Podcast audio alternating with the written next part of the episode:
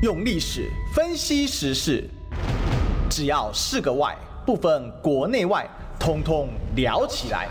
我是主持人李义修，历史哥。周一至周五早上十一点至十二点，请收听《历史一起秀》。各位中广听众朋友，大家早，这里是《历史一起秀》的现场啊！我是主持人历史哥李义修，我们继续追寻历史最后真相啊！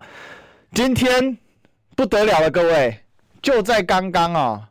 似乎郭台铭发布了一个公开信哦，那这个叫做台湾阿明的公开信是刚刚看到的啊，那我现在还在确认当中，到底呃是不是这是真的是他发的啊？因为目前已经有一些媒体报道了，那到底到底何时会那个什么？到会不会是真的呢？哈，我们等一下会帮大家确定一下啊，因为我刚刚看到。呃，在小媒体啊，中华新闻云哦，郭台铭出面的台湾阿明的公开，这是不是真的？我们不知道哈。我们等一下稍晚的时候，呃，这个跟大家确认一下哦，确认一下。因为我目前去了郭台铭的脸书，还没有看到他目前有贴一个最新的。但如果假设这个是郭台铭脸书有贴出来的话，哦，那我们才可以确认了。因为目前来说，郭台铭的呃，就是。还停留在上一个贴文，也就是他在缅怀他的弟弟郭台强啊。嗯、我们随时注意吧哈，因为刚才我看到，我们刚才要开播之前看到聊天室有人在讨论这个东西哦。那是不是我们还不能完全确认啊？不能完全确认。OK，好，那看起来应该是啊，哦，因为有这个。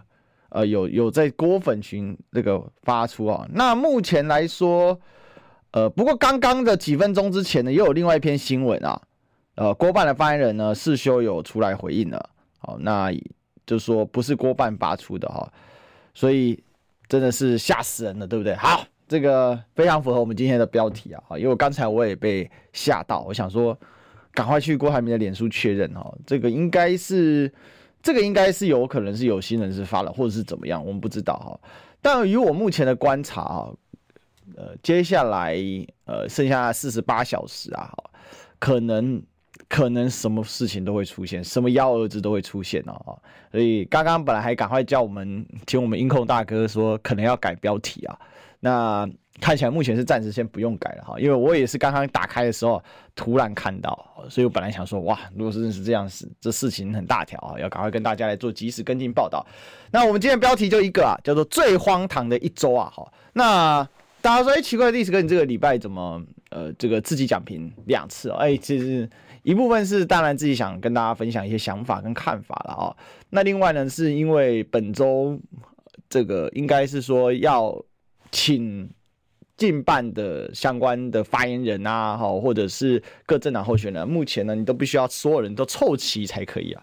那问题就在于说，那我们的广播间没办法容纳那么多人哦。那所以，呃，这个本来我是约了张维远呐，哈，但是维远他是有接近办发言人啊，哈，就伙伴的近办发言人，所以他也不能来啊，哈，所以这边也跟大家做个报告啊，我们电台是比较严谨的。那关于公开面郭台铭公开信呢，目前应该是虚惊一场哈，就跟我们的国家级警报一样，啊，对不对？到底是不是公开信呢？哈，我们不知道哈。对啊，那目前看起来，呃，过半的人是出来否认的啊。那到底会不会最后有郭台铭公开信宣布支持谁呢？哈，我们也不知道，我们也不知道啊，所以我们。呃，这个就静观其变吧。但目前就我所知啦，哦，郭台铭跟所有人都断线，甚至包括跟郭办的朋友也断线，哈，郭办的这个员工也断线。所以，到底郭台铭最后会怎么做？哦，他目前人似乎也不在国内啊，所以非常的神秘啊。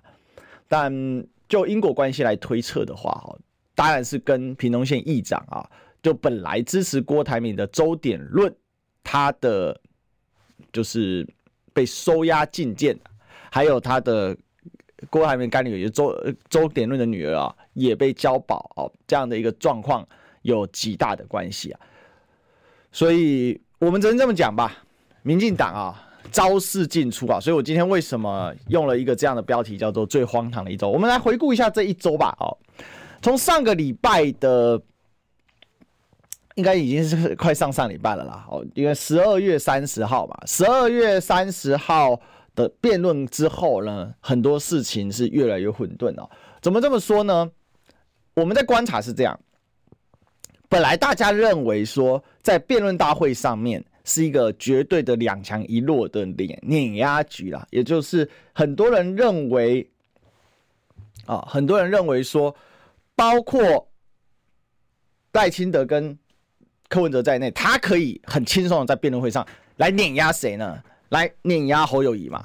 可是似乎最后状况并没有发生，反而是赖清德最后那个失言哦，余波荡漾未止到今天哦，也让赖清德从那个之后声势一路下挫嘛。我们可以看到啊，就是中华民国灾难论，中华民国宪法灾难论哈，阿波共不打金哈，那控那凄惨哈，真的是越讲越夸张。那也导致我们可以看到，接下来一周啊，那绿营的很多浅绿的选民对于赖清德出现很多的质疑嘛，而且我们也知道啊，中华民国派在台湾是占大多数的，即便有所谓的中华民国独派。或者是中华民国台湾派等等的，但你当然你说到中华民国灾难论的时候，它很容易就被衍生嘛，放大。尤其有一句话说不过去嘛，就是说阿里戈被选中中华民国总统，阿里讲中华民国是灾难，阿里写讲啥？哦，就你你不是要选总统吗？中华民国总统啊，那中华民国灾难哦，这边说不过去嘛，那也导致了不少的浅绿的。支持者在原本在考虑最后可能会投给赖清德的浅绿的支持者有他的移动的状况啊，我只能跟你说有他的移动状况，就我观察到的。但我这个观察不是单纯我的观察哈，我这边应该大家就听得懂哦。那现在因为有规范，很多事情不能讲，但是这我只能说我的观察的观察的观察，好，我的调研的调研的调研。那这个移动板块会去哪里呢？其实蛮明显的，很多人很意外，是说上周末的时候，为什么在高雄的大造势，你可以看到，原本以为是两强一中的格局，好像硬生生的变成这个将近是三强鼎立的一个状况。为什么？因为有所移动嘛，好，有所移动嘛，也就是说，这个。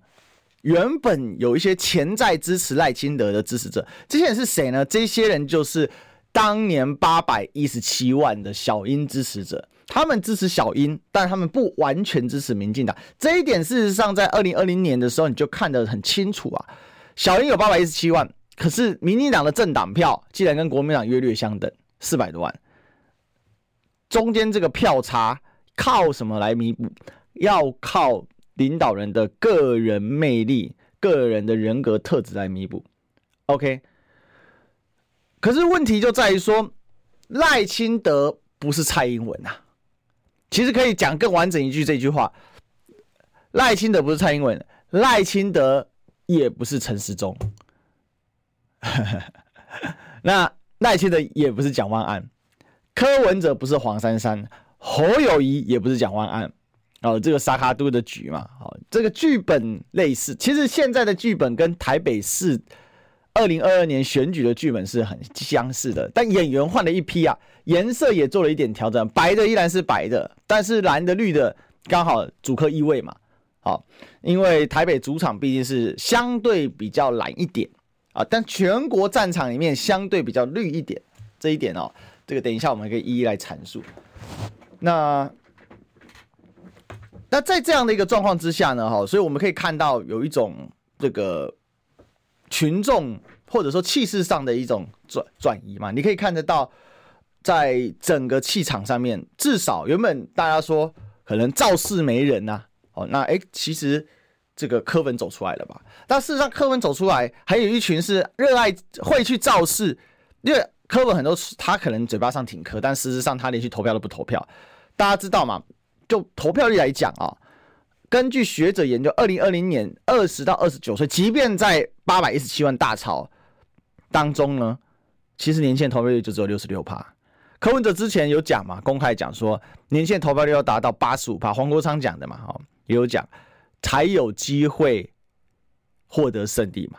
那我们也知道啊，其实是一个催票手段的，但是就中华民国选举史来说，从来不可能达到那个八十五趴的啦。好，这几乎是不可能的，因为太难了。就就算是这个六十岁以上，他的投票率哦，大概也就是八成左右哈，高一点的时候就八成左右，要再更高，真的有它的大的难度啊。因为退休之后啊，或者是接近退休，他的生活比较稳定嘛。那他的这种生活的安定感比较强的时候，他就有比较多时间闲下来去参与或关心这个需要比较有闲有能的时候去关心的，也就是政治这一块啊。所以这个地方是一个观察。好，那就现在的这个状况会很有趣，就是说为什么最近绿营的昏招频出呢？就是我刚才所讲的这整个的气势。因为赖清德他的气势是一路衰嘛，但是你也必须说了，瘦死的骆驼比马大，所以赖清德再怎么掉，民进党的底盘就是在。现在这个状况呢，哈，就很像我们开车有没有？然后啊，K day 哈，就是说客那个客 day 哈，那个客 day K day K 的 day 哈，就是车子底盘有没有卡到那个路面上？民进党现在是这样。那个客队也好啊，不要紧呐，让车大台啊，对不？哦，就是就算那个底去 K 到了又怎么样？那车大，车就比你高啊，这就是民进党现在的优势嘛。那执政优势就是这样用了嘛。那可以做空军一号啊，到处跑啊。那所以就开始看到什么各种大招片。等下我们来帮大家盘点一下各个大招。OK，好。那但是这个有一个有趣的点哦，假设今年是 PK 盘的话，那基本我已经可以宣告好。就民进党，你我可以在，我敢在这时候就宣告我说，民进党我认为就是再见拜拜了。可是问题就在于说，这个今年不是一个 PK 盘，今年是个萨卡都，萨卡都的结果，那你就要看这个流动去哪里。所以我们可以看到这个气势上的一些变化啊，就是说会支持赖清德的人，你说要他去支持国民党的侯友谊、赵少康，这个有极大的难度嘛？对，所以他的流动的导向。我们就看两天，他当然是往这个柯文哲去这个转移嘛，这叫什么？这叫泄洪啊，这叫泄洪。可是这样的泄洪有办法说一举就是大到把柯文哲顶上去，冲破赖清德本身嘛？这也有难度哦，这一点非常困难哦。为什么这么讲？因为绿营的支持者铁票是比非铁票还要多的哦。这几年慢慢发展下来，再来，虽然赖清德不是蔡英文。但赖清德他依然有一群非常始终跟随他的，因为毕竟他长期对台独价值是非常非常坚持的。那在这种坚持之下呢，再加上绿营有强大的宣传机器，他的整个同温层是巩固的非常的坚定的哦。他你就想哦，他白天看手机看到的是绿美来的资讯，晚上回家看电视看到还是绿媒来的资讯。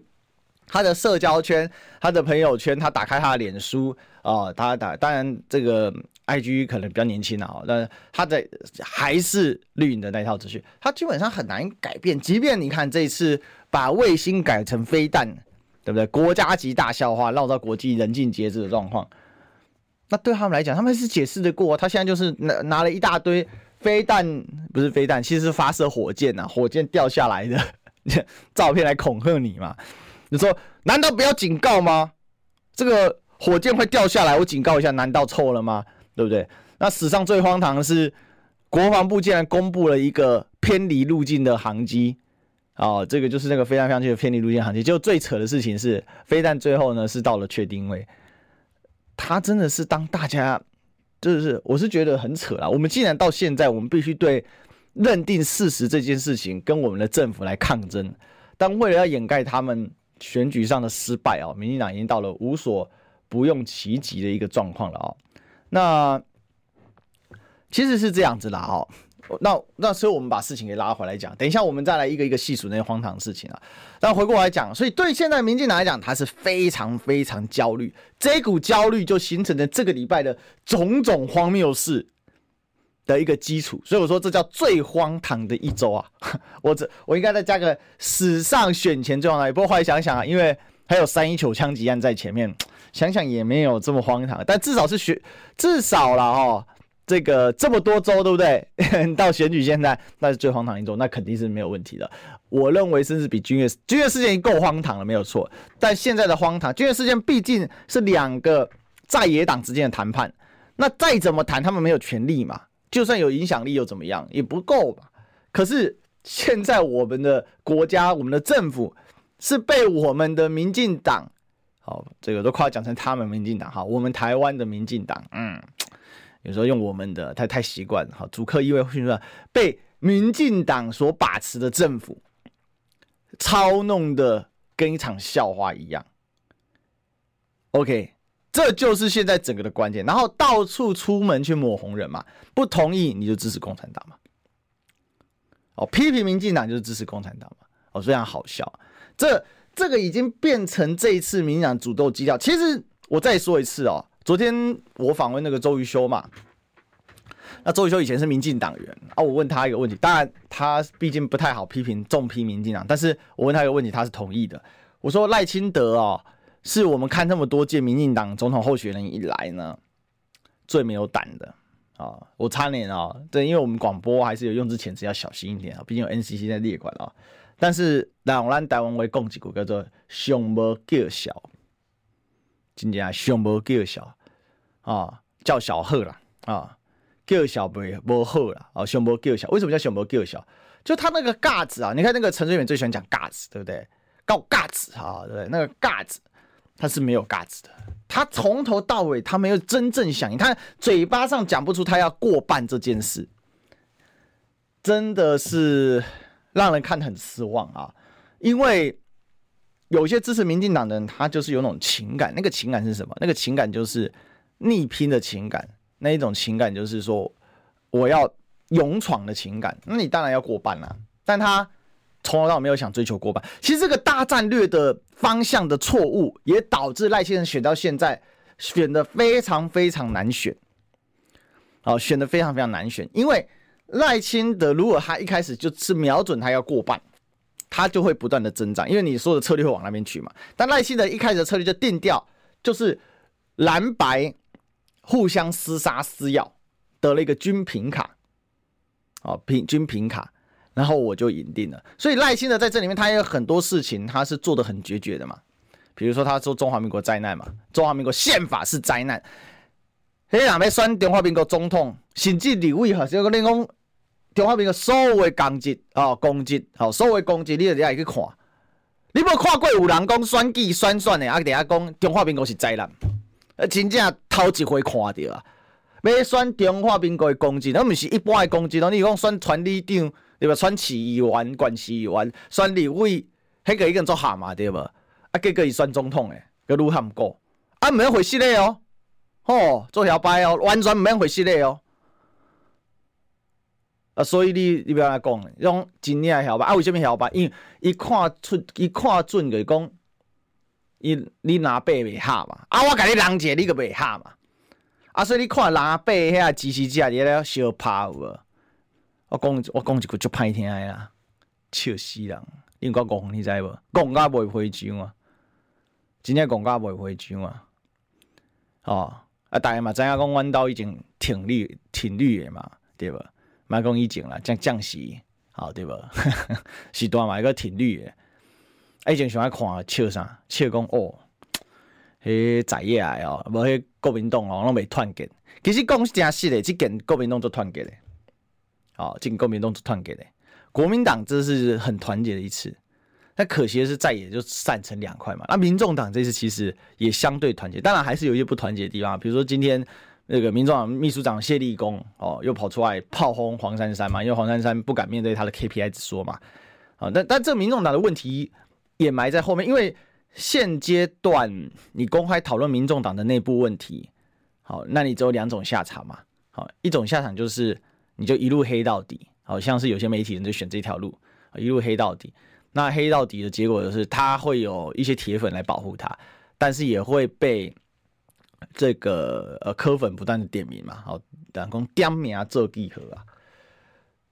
另外一种就是说，你有限度的讨论，你相对是理性啊，但他永远是攻击，那你就会被出征到给我们尬。我记得前两前两天那个 OP 三顺便回台湾嘛，翁 P 也是我很好的朋友哦，他就最近是柯粉的重度出征的受害者嘛，因为他是根据他当时在帮这个柯文哲在美国的时候，其实说真的，柯市长是一个非常有竞争力的候选人，我必须这么讲，以他一人之力啊，但其实也不完全是一人之力。事实上，当初创党帮他最多叫蔡壁如嘛，但。蔡壁如现在到台中选举，所以很多被媒体戏称叫做“流放边疆”嘛，发配边疆。谁知道说他发配边疆有办法自己募集粮草选到这样？我昨天我昨天才下去，我昨天真的哦，四点的时候在有台节目下下通告，搭上我朋友的车子哦，嘣就开去大甲，真的就杀去大甲哦，然后上去帮忙站台，因为他们昨天有庙口开讲嘛，哦，全程那个有台也有直播啊，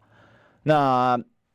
真的下去力挺，好，然后再回来，这个了不起啊！因为他就是一个很有对朋友真的很不错的人啊，所以我们都是情义相连。我今年唯一一场到外县市去助讲啊，就是真的就是这一场啊。高雄那边扣了好几次，我都没回去啊，因为一方面工作忙啦，好，那另外一方面，这个高雄几位候选人虽然都认识哦，但是交情也不到那里啊，所以我们也不是说不到那里啦，就是说。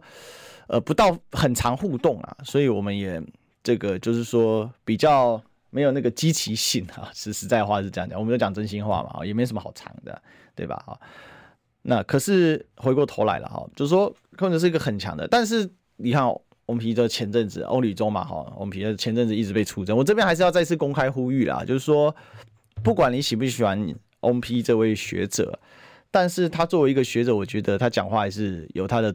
的中肯啊，中道的地方，不然他不会每次回台湾，他的通告都排满满嘛，那么多人要找他见他嘛。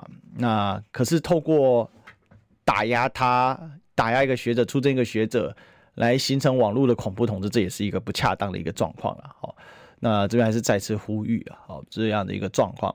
那话话说回来啦，反正这真的是一个最荒唐一周。等下我们一个一个来讲哦，到底可以有多荒唐的事情呢？这每件事情大概都可以讲一集吧。我看可能不止讲一集啊，可能讲十集也搞不好，搞不定，你知道吧？太多太多了，你想简直说天哪，这个礼拜到底民进党想干嘛啊？但是为什么那么疯狂？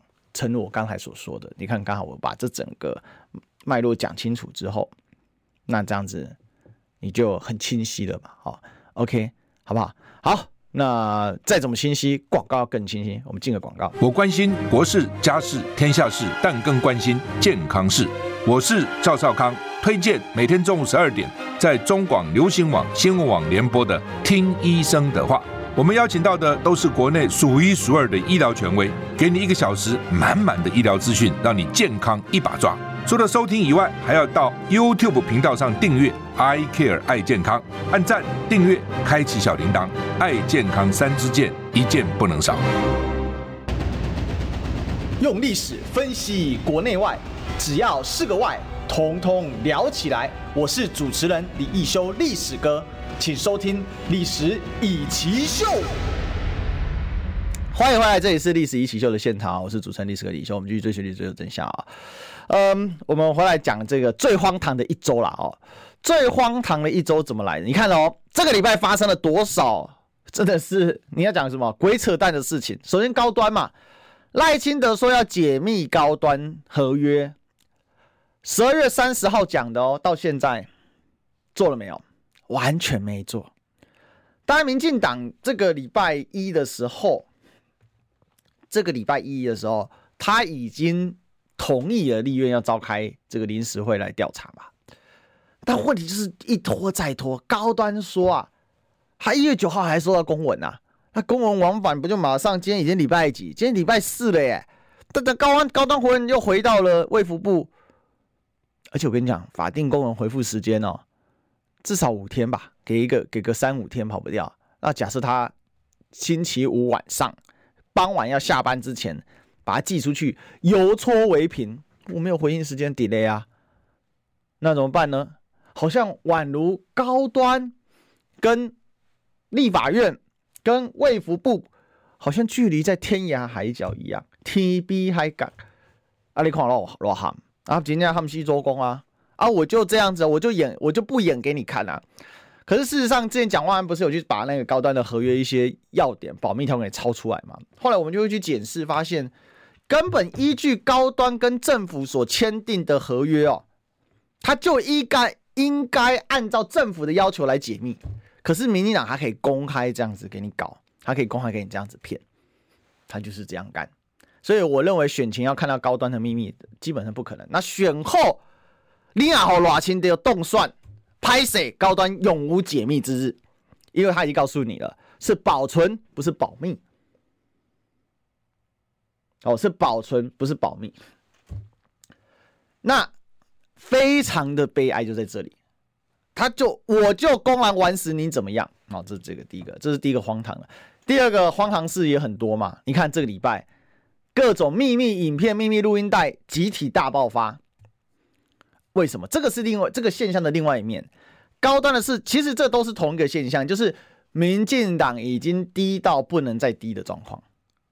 我就说，嘿，扣底嘛，因为掐底把鬼，它底盘撞到底面，它就撞过去，挨个金家 K 里，他那个都已经在刮地板，但他车大嘛，那个硬是给你开过去嘛。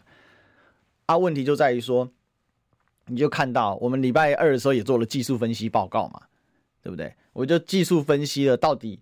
那个罗志正影片，但罗志正影片后来调查局私底下跟记者讲说，那个不是深伪啊，啊罗志正现在那边坚持是嘛，那后面二十片他就不敢说话了嘛，就说啊这个是中共借选一条龙啊，啊后来又跑出了录音带，哦第一篇录音带四十几分钟是录他跟蔡英文的嘛，第二篇录音带是录他跟苏贞昌的嘛，你看这罗志正长期录音啊，他就是什么，就是电脑送修所有的秘密啊。外流了啦，啊，所有秘密外流，所以他这个也是一个什么？这也是一个疯狂的展现嘛？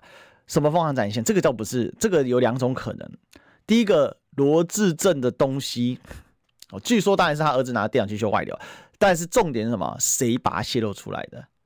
因为看到民进党那惹谁不趁现在补踹你两脚怎么行？最好你民进党选烂一点，就算给你选过好了，对不对？你的立委已经没救了嘛，帮博嘛，有没有？昨天这个郭正亮亮哥在友台节目不是也在讲了？这个我早讲过这个预测了嘛。哦，那这立立委，民进党过半机会是很低很低的啦。哦，我认为今年民进党立委是不可能过半的。那很多人问说，那国民党呢，有没有可能单独过半呢？目前看起来有这个趋势。好，目前看起来有这个趋势，因为我们有去表做表列嘛。好，我们做那个表列，做这个十五大，就是所谓的十五大关键选区嘛。十五大关键选区，那目前看起来，民进党都有岌岌可危的理由，这在以前是不可能发生的啦。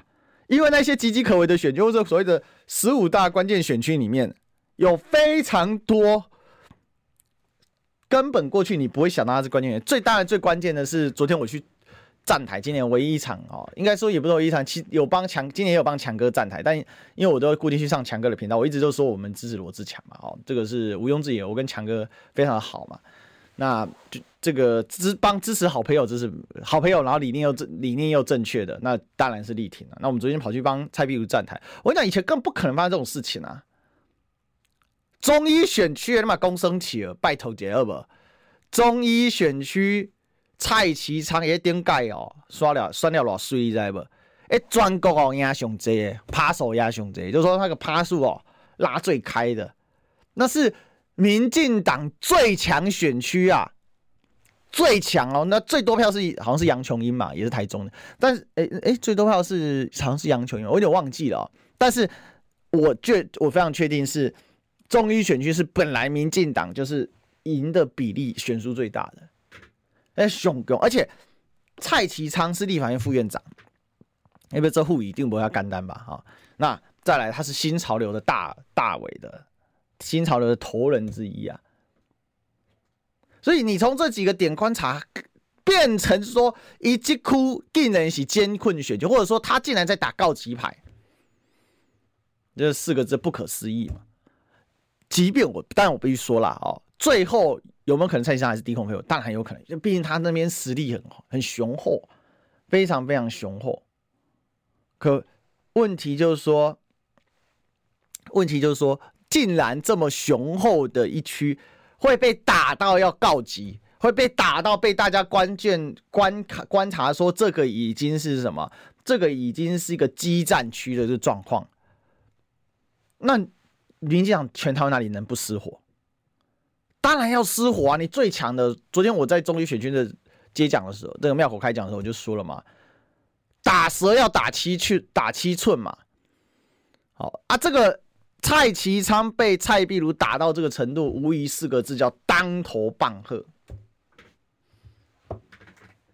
当头棒喝，而且我跟大家讲啊，如果蔡壁如哦成功当选立法委员，哦，那这个政治效应是非常非常高的哦。第一个，没有一个有办法这样空降，然后直接毁灭、摧毁民进党，这已经不是桥头跑，这是民进党的大本营之一，这坚定不动的堡垒啊！蔡其昌在那一区已经十二年的立立委了哦。坚定不动堡垒啊！而且呢，蔡壁如进去之后，很有可能，我认为是很有可能来担任副院长，因为民众党其他选区的机会，除了陈琬惠之外，大概宜兰陈琬惠之外，大概其他选区的机会，目前看起来都是有差距的嘛。那如果他成为部分区域立委唯一一席的民众党区域立委的话，三党不过半。的机会有，如果三党不过半的这个状况，他很有可能就担任副院长，甚至是假设选后，当然这要看柯文哲个人了哈。柯文哲如果不愿意，那也没有办法，或者甚至不是柯文哲决定嘛，那就看到时候状况，他很可能来担任副院长嘛。那因为很简单嘛，就讲白了就是这样，民众党的立委的头如果没有区立委，那肯定是黄珊珊啊，第二才是黄国昌，因为黄国昌是客卿嘛，他是。他是其他党的党主席来投靠民众党的嘛，所以他的这个在民众党里面根基浅，他自然而然他没办法当民众党的党团的头啊，一定是黄珊珊。黄珊珊跟着柯 P，虽然他加入民众党很晚了，去年四月、五月才加入，但他之前是柯文哲的副市长，他就变成民众党立院党团的领袖嘛。那在这样状况之下，黄珊珊当然本来是最有机会去。竞选副院长，但如果蔡壁如进来，那我就问一个问题：不分区第一跟，除非蔡壁如自己不要，跟区域立委谁比较大？这个显而易见的嘛，这个显而易见的嘛。所以这里面就形成两大政治效应嘛，一个是攻破了民进党最坚强的堡垒啊，另外一个是造成民众党内部的权力分配要重新调节，因为选后假设民众党没有执政。只剩立法院的话，那第一个，民众党的新竹市的市长高虹安目前也是官司缠身，他的气势再加上他也被民众党停权，基本他不太可能参与党务啊。那停权了怎么参与？哦，他只是在市政，还有就是跟司法的问题。那党内有权力的就是那几席立委嘛，可能是有八席不分区跟一席区域立委。但问题区域立委我们都知道，他的实质影响力是比较大的，因为区域是真正靠自己去选，跟不分区你可以躲起来。躺在那边有可能会上嘛？哦，这样这个状况是完全不同的。好，那所以会导致民众党内部的权力的洗牌，而柯文哲已经变成他虽然叫党主席，但他是一个阳春党主席，因为他没有实权啊，因为他其实他讲白了，他就是个市台北市民而已。那你面对的，你面对党内的公职，你相对来说你就弱化很多，啊，弱化很多，所以这个里面会有一个很大的权力风暴的冲击。很多人就说啊，你又在挑拨离间，我这个搞错了，也不是很多人，就有一些有心人士的，我跟大家讲苏东坡跟佛印的故事的，好，这有真有人留言够呛嘛？对对，其实每天我们最近一直挨着挨着出背着这个出征在走，但我觉得该说的实话不能少了，啊，不能少，就直白的说嘛。这种权力的结构的分配，不是你粉丝想怎么样就怎么样的，你不是你觉得怎么样怎么样，没有这种事，这种是很专业的东西。我们读历史是从学政治历史的，所以这种这种东西，这种权力的运作，它平衡是非常非常微妙，你很难很直观的去讲里面是什么，它里面是有很多这种奔很多的这种脉络在再去思考。那不然如果没有那么复杂的话，那第一个历史系废掉就算了嘛，政治系废掉嘛，就像就像。有一些候选人喜欢玩弄国际关系，喜欢玩弄两岸关系，那讲的一副他以他行那贵耶，对吧？啊，那这样的话，外交系废掉，国际关系系废掉啊，干嘛要那个系？那你讲的这么简单，你边啊球迷，边啊球迷的人，边啊球迷的球迷的老板，啊，跟外高黑，他们需要讲艺术，搞差，不能把很多事情哦简单的拟人化，或者是把它比喻成哦自己的这种简单的人际网络关系就可以搞定的，这不容易啦，哦，这不容易啦，哦，好，所以这样一个图谱大家就比较清楚，这这这很荒唐一周，有很多荒唐事正在发生啊。那我讲一下宜兰那个选区哦，其实我必须说，宜兰选区我本来蛮看好陈琬惠有这个机会的啊，因为选到中间其实中段真选的不错，实在话，哦，那蓝绿之间也是激战嘛，但比较可惜的是，这个陈琬惠可能会因为一句话哈，本来民众最有机会就一个蔡壁如嘛，那目前蔡壁如气势绝对比陈婉慧还要好，那这个陈婉慧在宜兰那一区，可惜的是。现在为什么那么低调？没办法啊，因为党主席说了一句，他是进化版的陈定南啊，这个对宜兰人来讲是蛮不能接受的。加家宜兰那边版就比较传统，那等于而且陈定南的儿子有出来讲话，你知道？那你也没去跟他道歉啊，或者是跟人家赔对一下，或者什么？你可以其实那时候他是可以有一个软性处理，但他没有嘛。他如果那时候软性出来就说，那我找个时间我去拜访呃陈定南纪念馆啊，然后我们很感谢陈定南先生的付出啊。那我当天那样讲啊，确实啊是个私艳啊。其实没有人能超越陈定南，好，陈定南永远是陈定南。好，那我呢是以陈定南为精神，但是我是另外一个典范。好，我希望我成为另外一个典范。好，在陈定南的这个精神之下，其实这讲一点讲一点圆场的话，这事情也不会这么困难的哈。但问题就是这样玩，所以这样玩导致现在本来。陈琬惠很有机会嘛？那你知道香港地区地方它的讯息的传播比较慢了，所以那一区就有点可惜，就是本来机会这个推倒率的哈。那目前来讲，这个绿的还是有点机会，但也有可能最后，所以他还在最后混战啊，好，还在最后混战。OK，好吧，那这个是我目前的一些观察了。那但是我们要观察一下广告，我们先进个广告。预备，预告，三十。哎哎哎，三爷，你在算什么啊？我的剩三十万，什么时阵会到啦？中广新闻网 YouTube 频道即将要迈向三十万订阅喽！在这里，我们有最全面的新闻，最犀利的分析。现在就打开 YouTube 搜寻中广新闻网，按下订阅，开启小铃铛，陪我们一起冲向三十万订阅吧！用历史分析国内外，只要是个“外”。通通聊起来！我是主持人李易修，历史哥，请收听《历史易起秀》。欢迎回来，这里是《历史一奇秀》的现场啊！我是主持人历史和李一秋啊。我们继续来聊。哎，我跟大家讲一个很有趣的现象，这是最荒谬的、最荒唐的一种。为什么呢？还有一个很荒唐的事情，现在有一群人只想争老二。好，其实我也觉得非常有意思，你知道吗？就选举选了那么多年哦，结果竟然呢，有一群选民呢。他只希望他的候选人是老二，哦，他没有想要这个就是打败赖清德，但他们心态就是啊，我要证明我是老二啊，好，我要让我要让那个原本自以为老二的那一位，哦，在他们认为里面啊，自以为老二那位难堪呐，那我觉得很奇怪，你就想争老二，不是要争老大吗？怎么是争老二呢？总统是零和赛局啊，我的天呐，怎么会有？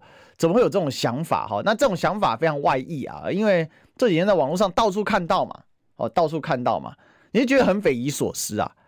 就说，怎么会有一群人是这么奇怪的？但这就今年嘛，今年是一个荒唐的一年嘛，因为有些人会觉得啊，我就想，我就是想证明我是对的，好，我就想要出一口气。但他把出一口气凌驾在中华民国的未来之上的时候，是很可惜的，凌驾在台湾的未来之上。因为赖清德是一个什么样的人，我们已经看得很清楚了嘛，对不对？人民可以叫官员跪下吗？可以吗？赖清德南铁东一案到现在，陈志尧老师他们泪流不止啊，对吧？这是很有意思的。就然后这样的想法竟然会到处流散。好，就小弟因为有经营频道嘛，我想很多人对我们的粉丝都知道，然后跑到我的粉丝，跑到我的 YouTube 上面去灌这种留言。我是蛮傻眼的，我都已经搞不清楚是一四五零反串呢，哥布林大军出征呢，还是真的有人抱持这种想法。但我要跟大家讲是说，千万不要抱持这种想法，因为这种想法那你比赖清德还糟糕。赖清德只是不想过半，但赖先想赢，你知道吗？结果你不但没有想过过半这个事情，你连赢都没有想赢，第一你想赢的，你想争老二。但我知道是哦，我我看到这种想法跟那种想法，我也是觉得令人莞尔一笑。但是最荒唐的一周啦，这也很赞，因为情绪很激烈、很激动嘛。哦，那他下不去，所以你看哦，赖清德本身选择很荒唐，民进党干出一堆荒唐事，包括我们昨天才聊的嘛，把卫星当飞弹嘛，很多人说，那你今天为什么不发布？然后这个有很多人趁这个机会赶快把东西丢出来，趁机报仇。有没有好多人中枪啊？那最惨的是罗志正，对不对？一直被天天挨枪。那自己，那我只能说啊，自己做了什么失德的事情啊，未来都要一一偿还。那罗志正之后迟早要还的。然后全台最强的选区，民进党现在最爱选区竟然变高级选区，匪夷所思。那选民也疯狂嘛，选民只现在因为完全同温层化了，各自带开，所以只相信自己相信的。其实这个现象。跟一九年的现象很像嘛，一九年到最后两边各自有超大同温层，哦，彼此之间的同温层大到不行。那我们在那边看，虽然我们在助选就看了，但我最后我知道，哎，惨惨惨！我我那时候啊，一九年的时候，这个二零二零年选前的时候，最后一天晚上，我就说，我也不好意思触霉头，你知道吗？那我就说，当时我就说，赢可能赢一点点，那输会输很多，完全命中，好，完全严重。那为什么？因为保持一个冷静。不被这一种网络上的这种讲白了哈，我说真的就两个字叫暴徒啊，这种暴徒所击垮哈，这种舆论式的暴徒，这种是舆论暴徒啊所击垮是不容易的。很多事情我们只能放在自己的心里面。我当然是觉得希望有一天台湾是可以畅所欲言的，那显显然现在不是嘛？现在这 NCC 已经够可恶了，民进党要推网管法、全动法。啊、选罢法修正草案、数位中介法，这已经够可恶了，对不对？这个当然是最可恶的事情。但是我们网络上也有一些狂信者，他也变成一种暴徒，他会无所不在的，就是压迫你。不能讲说，因为你讲你认为他说你在带风向，说你收钱哦，说你变成媒体的走狗，变成这个权力的奴仆。哦，变成什么什么奸商的仆人，这在讲很多，都是说真的，很多字眼是不堪入耳的，不堪入目的啊。所以，但是我们也不方便在广播上来跟大家做分析，这很可惜的哦。但我们本来讲的是自由民主法治嘛，啊，务实理性科学嘛。可是看起来现在这样状况似乎很难达到。哈，你要务实理性，人家没有跟你务实啊，人家务虚啊。我就喜欢享受好同温层，好舒服啊。那理性我干嘛？我打着理性反理性不行啊！哦，我说你的理性不是理性，那我就最理性了，对不对？科学哦，所有的调查都是不科学，但我相信的调查是科学嘛？就他最后有这样的一个发展的趋势啊，那是非常可惜的。呃，我们再来回答一下超级留言吧。Thomas William 啊，不对的老爸更可怕，蓝绿都是不对的老大。如果没办法让蓝绿都不当老大，我宁可选举补助款养活对的老二哈，哼，那不就是这？其实像这句话本身就逻辑矛盾嘛啊，因为这个那意思就是想当老二嘛。可是问题是啊，不对老大更可怕，那不对老大怎么可能会有一个活得好的老老二呢？这是不可能的事情嘛，对不对？这句话本身就是矛盾的，但就尽力而为了哈。好，就。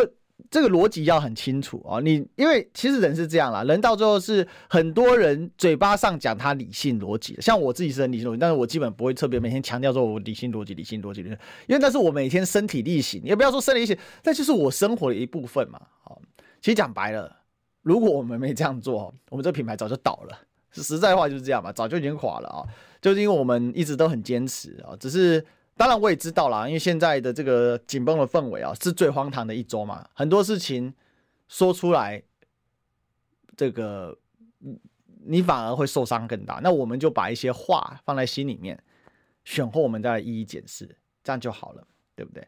好，卢卡斯，你国民党不要一直喊弃保啊，各选各的，说人家投票是废票，真是蓝绿和解大民主。我觉得国民党这样子讲话也是不对的啦。好，如果如国民党有人在那边喊。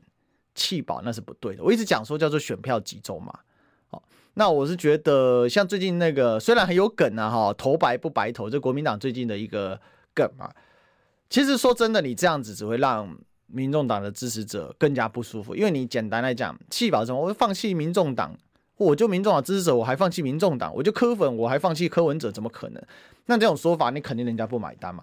所以，其实国民党的选举宣传策略就是非常老套哦，非常老套。你可以看到，我准备好了，那也只能感动同温层啊。你能感动的，然后花那么多钱，花那么多时间去拍那个，除非你打的是一个团队。昨天我就把那个当年美军攻硫磺岛一个经典照片哦，就是一个人带着头要插那个插那个美国国旗嘛，然后后面有一群士兵再把它扶上去。你反而不如是你把你自己的铁三角，对不对？韩呃这个侯康、侯兆韩，再加三大剩下的直辖市长蒋卢还有张善政合在一起做成那一个那个画面，就因为你应该是要强烈团强调团队之感嘛。就在野两党最大的差别是一个是一人行政党，一个是团队行政党。那逻辑上，他你才能做出那个市场区隔。OK，好，然后再来架打气保两字的明亮亮的出现在黄珊珊十二月三十一号脸书上，当时民调都还没封关呢。对，其实现在改名字喊气，国民党今年算是比较不改名字喊气保了，因为他他们也算被骂了怕了吧？好，所以大部分就集中选票了。但最近比较明显就是投。投白不白投嘛，哈。那讲弃保，其实不只是黄黄珊珊讲弃保了。黄珊珊是一个很特殊的竞选总干事啊，大概也没有看过这种竞选总干事啊，哈，就是说整天在跟媒体人对骂嘛。你看他最近每天跟吴董在那边对骂，好，这也是很这也是很罕见。然后每天开战媒体嘛，比如说指控东森的董事长啊张高翔直接直接契约贿选他嘛。拿新北市长或者是部长的位置跟他交换嘛，还说这直接他可以跟侯友宜这样来谈，这已经涉及契约贿选了，呃，贿选前科，这种指控是非常严厉的。可是这种应该要立即送检掉，因为这个是抓到的话，就直接讲白了，侯友宜或者是张高翔，如果真的有这种讲出这种话对价关系的话，跟李全教一样嘛，就抓去关了。哦，李全教后来也判没罪嘛，对，但是当时就被抓去关，因为李全教是说有一个原住民的。无党的候选人，一个市议员，他说：“我当选议长，你支持我嘛？那我就请国民党不要派人，就这样子，他就变契约贿选了。” OK，我只能说了哈，因为毕竟支持民众党的都是年轻人的粉丝多了，所以整个社会对于呃这样的一些言论是相对比较包容的哦，这个是他们的底气啊。那他们是威廉斯，还有说蓝没办法说服我他是对的老大，如果无法让大家都团结下架蓝绿，那我以后理直气壮说蓝绿我都不投了，蓝为民，嗯，OK，支持你哦。我原本是蓝支持者，但看着蓝美，看着党中央的记者会，我真的无法相信蓝是当年我支持蓝下架蓝绿。这个这种说法就代表说，呃，尊重你的观察了哦，尊重你的观察，就代表说你可能看的很多东西，可能跟你的这个实质上认知，至少我观察是不太一样的啦。因为今年确实是可以看到国民党正在质变哈，那倘若败选，国民党质变那是更大的，对吧？那就算没败选啊，国民党有很多，这次算提了很多相对比较年轻的候选人，这是蛮特殊的状况。以前呢，对不对？村长都还被嫌的一笑脸的哈，这你看这多多么荒唐，对吧？好，OK，好，那今天聊到这，我们明天见了，拜拜。